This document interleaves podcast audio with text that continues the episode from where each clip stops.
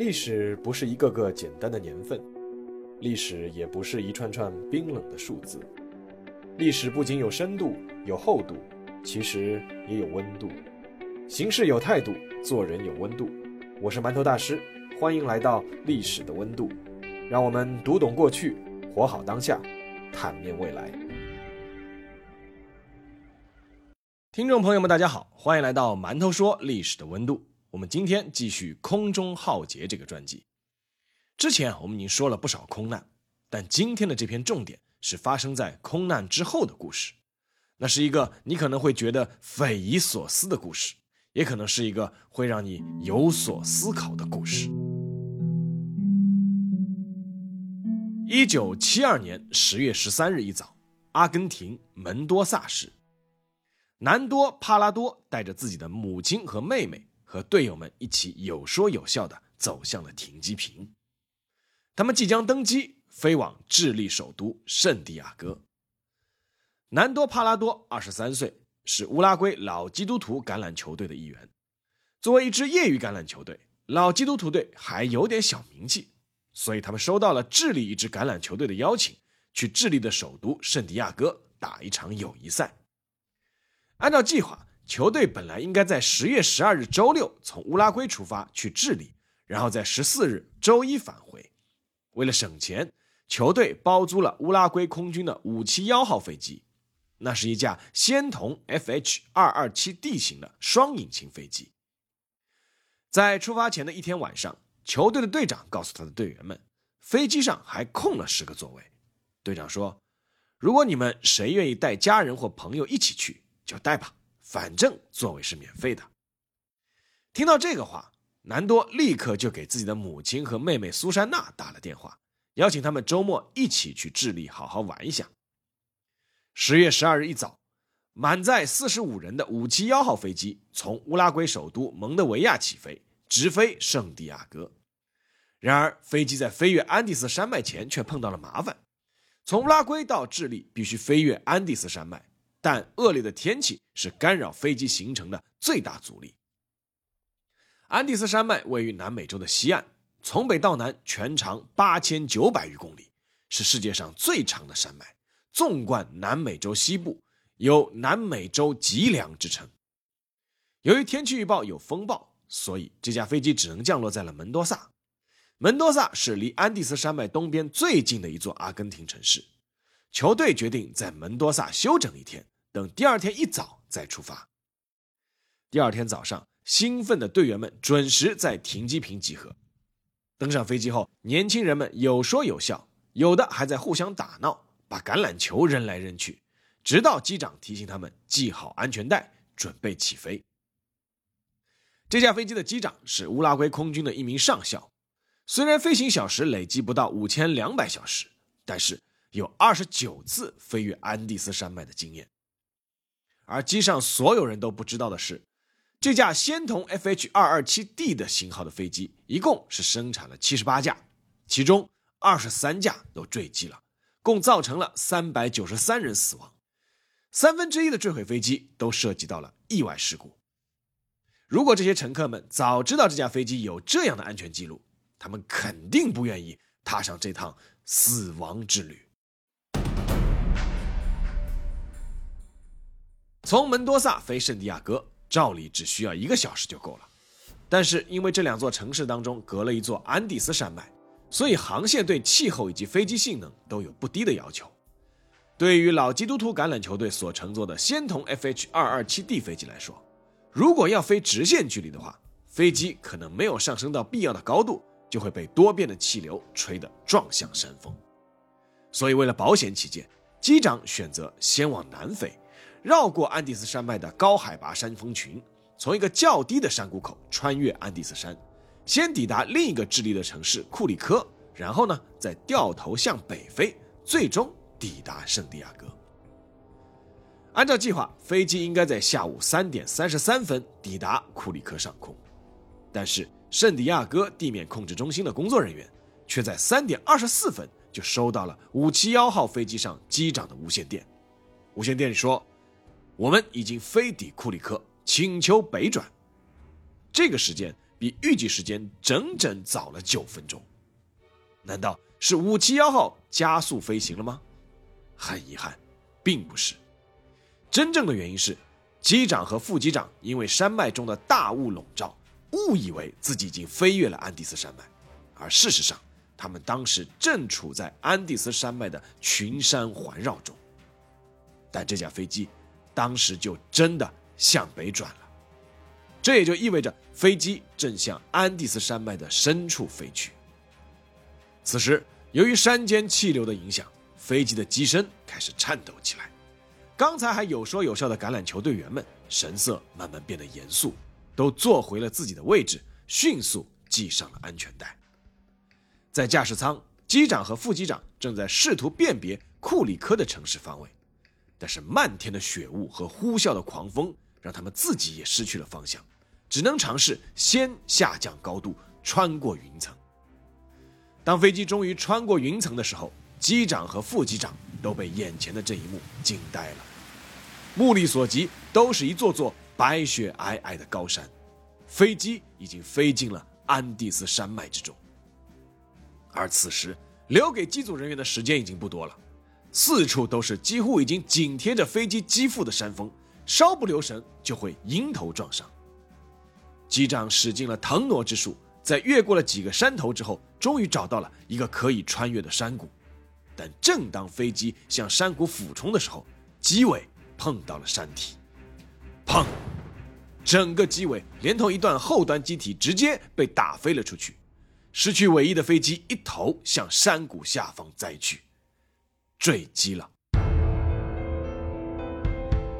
飞机的坠落地点可以说是不幸中的万幸，万幸的是，飞机失去尾翼以后，正好掉到了一个大滑坡上，足足滑行了大概一千五百米后，缓缓停下。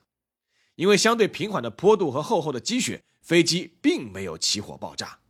而不幸的是，即便如此，四十五名乘客之中，依旧有十二人当场遇难。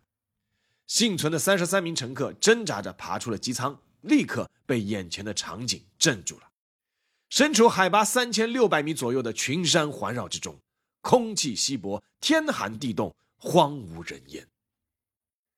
而这群穿着夏装准备去圣地亚哥度一个轻松周末的乌拉圭人，没有一个人有在高山生存的经验。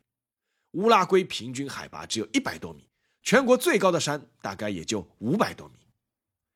大家的第一反应是奔向飞机驾驶舱，在已经被撞击的严重变形的驾驶舱里，机长已经当场死亡，而副机长满脸是血，被挤压在扭曲的钢铁中，动弹不得。看到有人过来，副机长提出的第一个要求是：“我太痛苦了，给我一把手枪，让我自杀。”但其实用不了手枪，副机长也活不了多久了。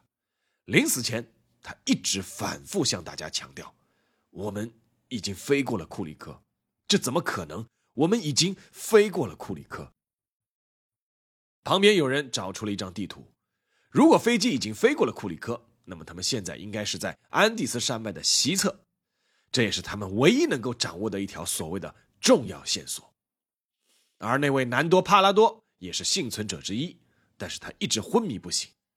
他在坠机的时候从机舱后面直接飞到了前面，被撞伤了头部，人事不省。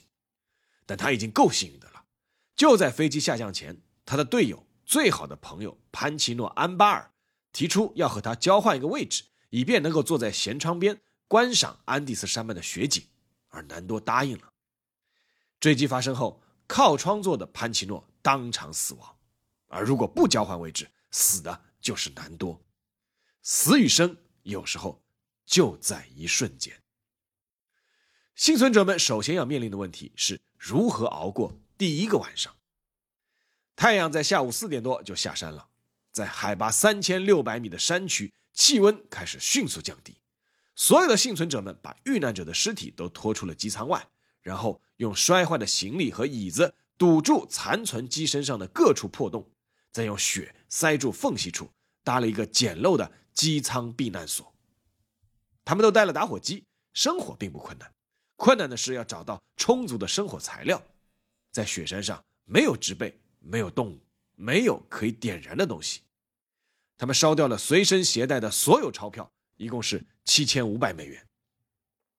夜幕降临，气温迅速下降到了零下三十度。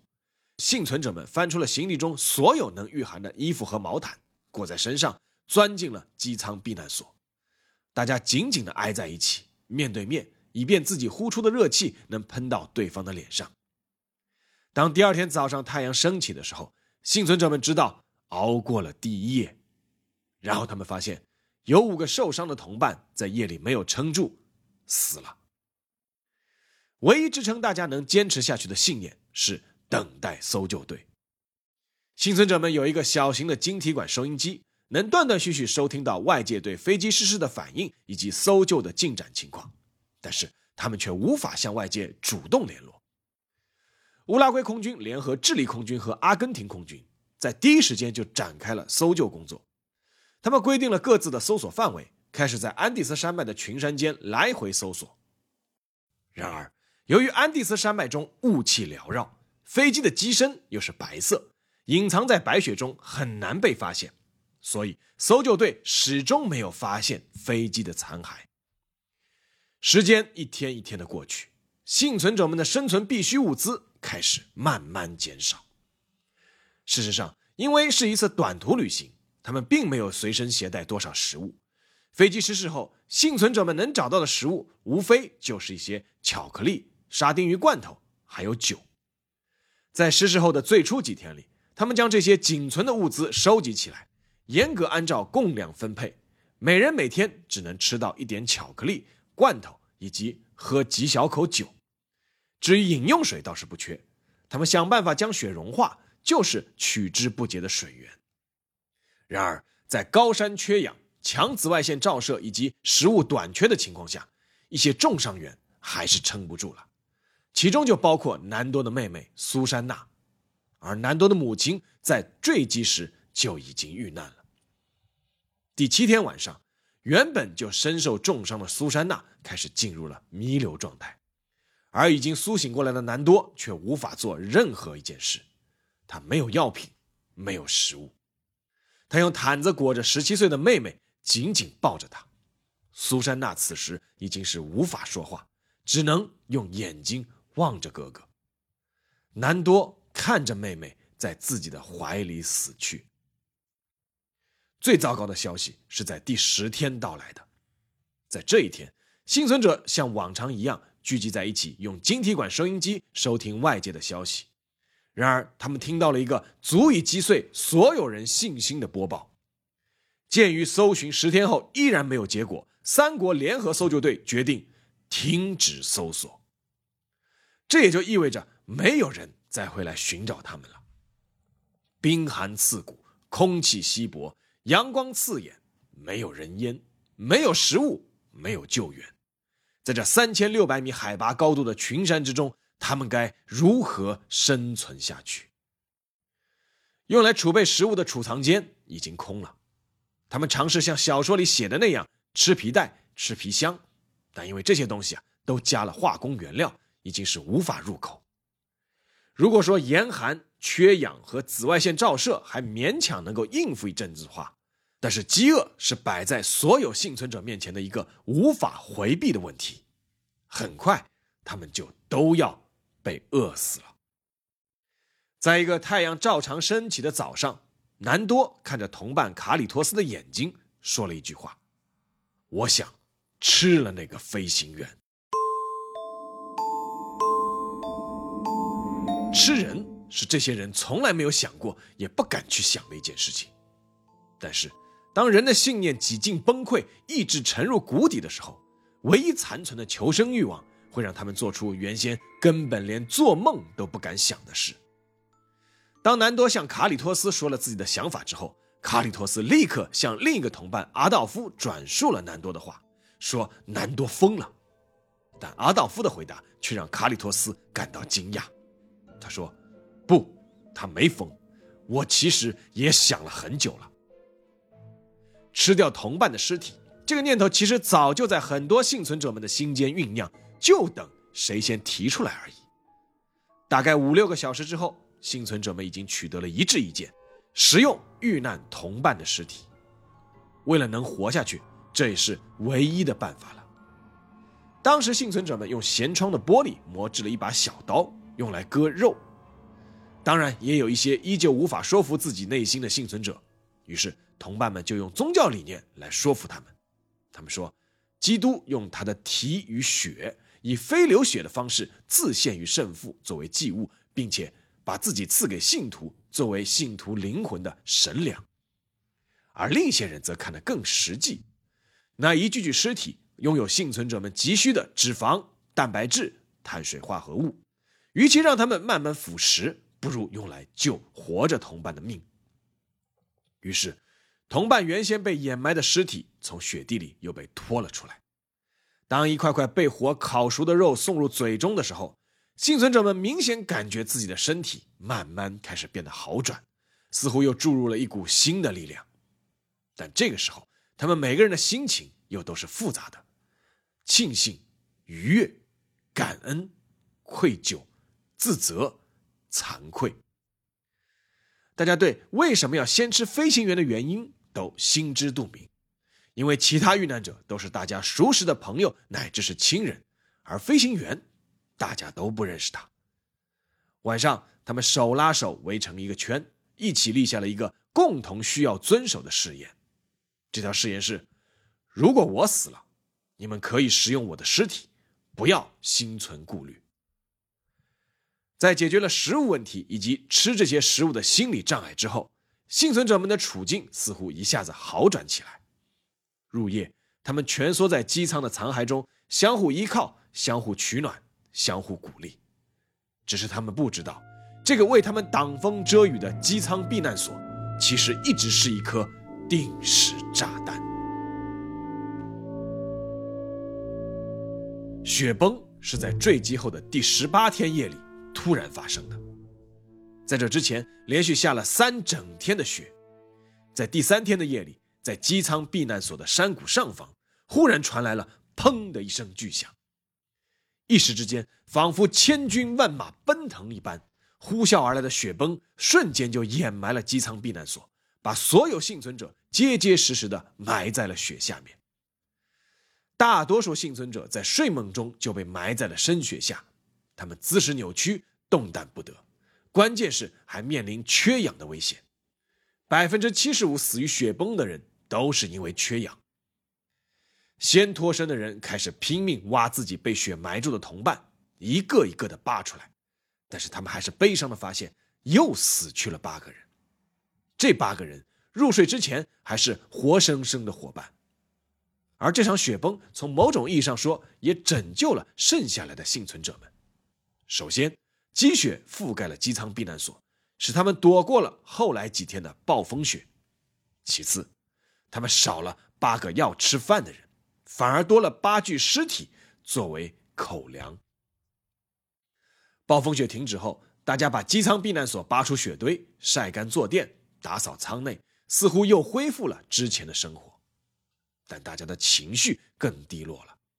尸体的肉只能保证他们最低的能量摄取，低温和缺氧，以及看不到生机的未来，时刻在威胁每一个幸存者的生命。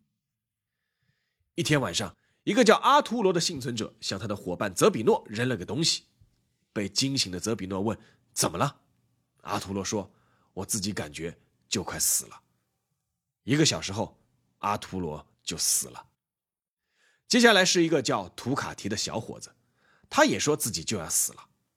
这个橄榄球队的精壮小伙此时已经瘦得皮包骨头，全身体重不会超过二十五公斤。图卡蒂没多久也死了，他是带着微笑死的。在那段时间里，死亡其实成了一种解脱，比他艰难的是努力活下去。也正是这次雪崩，让幸存者中的几个人下定了决心：与其在这里等死。不如走出去试试。十二月十二日，离坠机过去整整两个月的时候，还活着的十六名幸存者们选出了一支三人探险队。事实上，幸存者们之前已经尝试过几次探险了，但都因为恶劣的天气和缺乏装备而失败返回。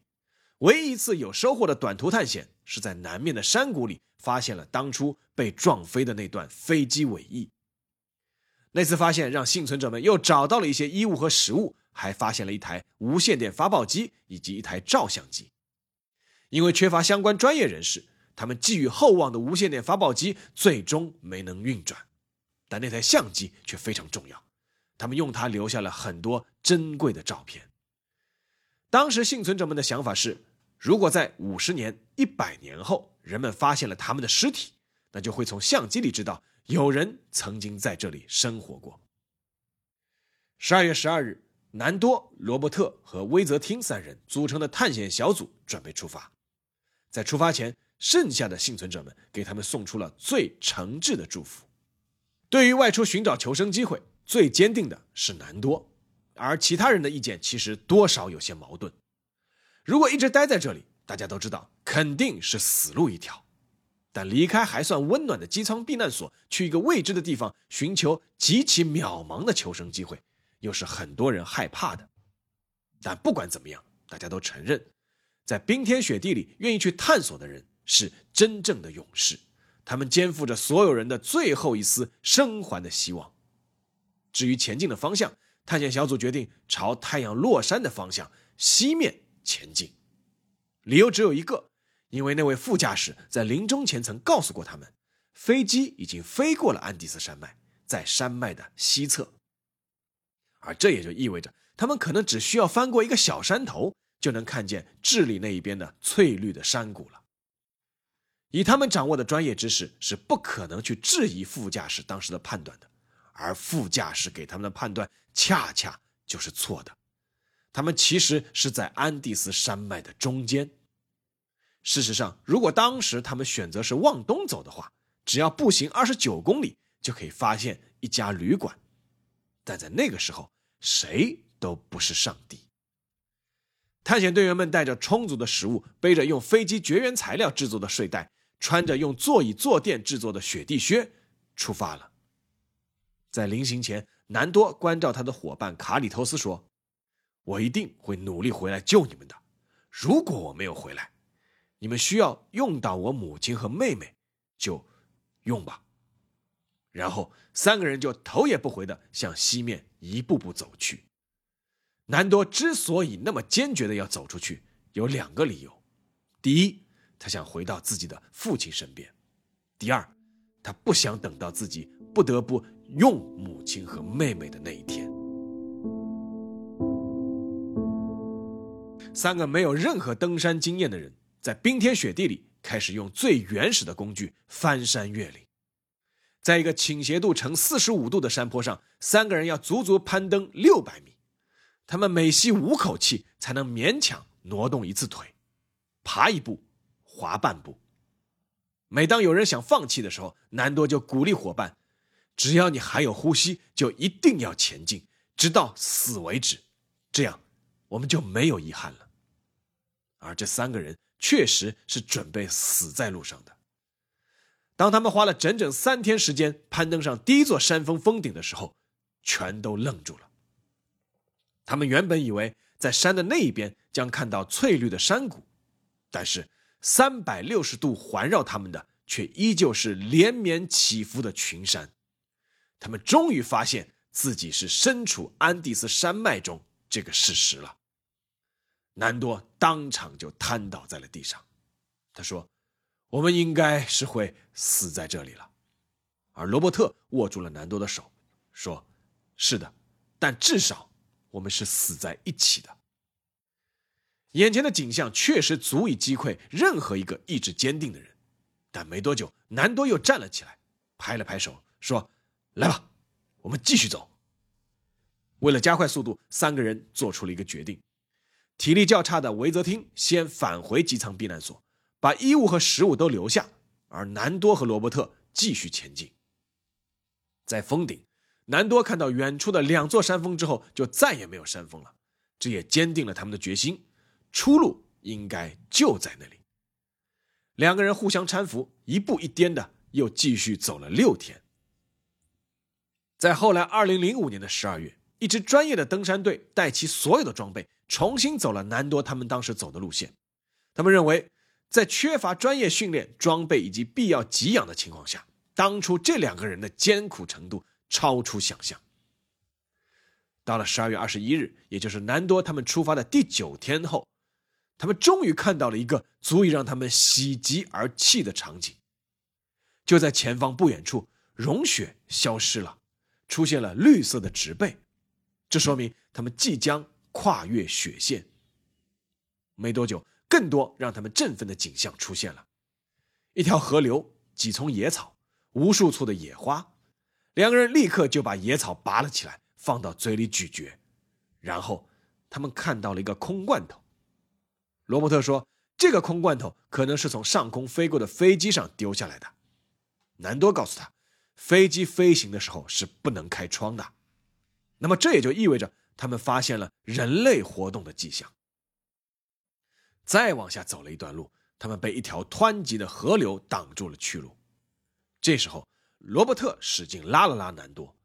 虽然那两个人此时已经基本上没有什么力气了，但罗伯特还是说：“看，那里是不是一个骑马的人？”南多举目望去，在一条湍急的河流对面，真的有一个骑马的人。那是一幅有一点诡异的画面。南多和罗伯特对着河对岸的骑马人大声喊叫，他们兴奋于终于碰到了人。而那个骑马的人看着河对岸两个像野人一样的人，呆住了。他是震惊于这个地方怎么可能出现人。由于河流湍急，喊话的声音被河水声覆盖，双方并没有达成有效的沟通。而天色很快暗了下来。南多和罗伯特在河的这一头度过了一个不眠之夜。第二天早上五点多，南多就起来，再一次来到了河边。他又一次看到了那个骑马的人。在再次喊话失败后，那个聪明的骑马人用一张纸卷住了一支笔，绑在一块石头上隔河扔给了南多。南多很快就在纸上写了这样一段话，又扔了回去。纸上面写：“我是一个乌拉圭人，我们的飞机坠毁了，我们已经走了十天。我有个朋友在上面，他受伤了，在飞机那里还有十四个受伤的人。我们必须要尽快离开这儿，但是我们不知道该怎么办。”我们没有食物，我们都很虚弱。你们什么时候能来把我们接走？求求你们，我们走不动了。我们在哪儿？那个骑马的人接到纸条后读了一遍，吃惊的抬头望了望南多，然后又低头再读了一遍，随后向他做出了一个“你们等在这里”的手势。然后他向南多扔过去一块面包和一块芝士，随即骑马走了。大概二十个小时之后。骑马人带着四五名骑马的军人再一次返回了河边。南多后来才知道，这位骑马人赶了十个小时的路，最终找到了最近的一家军事哨所，搬来了救兵。直到那一刻，南多才真正确定，他还有大家都得救。南多和罗伯特获救的第一时间，就要来了一张地图。在地图上，他们向搜救队指出了坠机的大概位置。搜救队非常吃惊，说：“那里是阿根廷，你们不可能从那里走到这里。”而南多回答：“我不知道那里是哪里，我们就是来自那里。”后来人们通过 GPS 定位测出南多他们当时步行了大概六十多公里，但那不是平地上的六十多公里。两架空军的直升机随即载着南多，在他的指引下来到了坠机地点。在机舱避难所的十四个幸存者，先前已经通过收音机听到乌拉圭大使宣布找到了两个从大山里走出的幸存者，而他们早已在那里翘首期盼。当南多走下直升机的时候，所有的人都冲了上去，围住他，拥抱他，哭着、喊着、笑着。一架载有四十五人的飞机坠毁在三千六百米海拔的高山无人区，经过整整七十二天之后。奇迹般的生还了十六个人，这个新闻无疑轰动了全世界。各国的新闻记者潮水一般的涌向那些幸存者，问他们各种问题。其中最集中的一个问题是：你们是怎么活下来的？你们吃什么？最初，南多他们不愿意回答这个问题，但事实的真相是无法隐瞒的。最终，他们还是说了出来。这个消息的震撼力并不亚于他们能够奇迹归来。虽然之前媒体记者们多少已经猜到了一些，西班牙的一家报纸当时用的标题就是“食人族归来”，但更多的媒体却也开始和读者一起探讨一个话题，就是如果当时换作是你，你会怎样做？让南多他们欣慰的是，当他们在医院接受治疗的时候，一位牧师专门找到了他们，对他们说：“你们做了正确的事情。”不久之后，天主教会也认定他们当时所做的并没有错，这让南多他们最终得到了安慰。在生死攸关的关头，他们做出了选择求生所必须做的选项，但他们并没有成为野蛮人，而是相互扶持、相互鼓励，最终。一起走出了安第斯山，人们把这十六名幸存者称为安第斯山奇迹，而那些幸存者们却认为自己只是做了人类被逼到绝境时每个人都会做的事，而这件事只有两个字，那就是活着。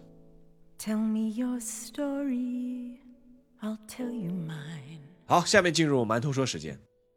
这次讲的空难故事啊有些特别，因为主要是空难之后发生的故事，但是和之前讲的那些空难故事啊是有一点是共同的，那就是在突然来临的巨大灾难背后，那些触动乃至震撼我们人心的人性，比如说匆匆写下遗书拜托妻子照顾好孩子的乘客，比如说愧疚一生却依旧被遇难者家属刺死的航空管制员。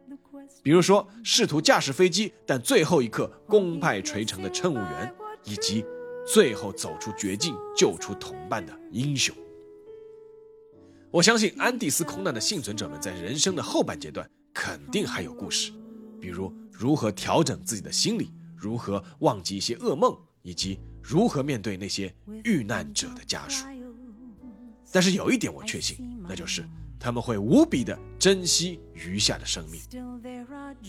每年的十二月二十二日，这些幸存者们都会有一次聚会，那是他们生还的日子。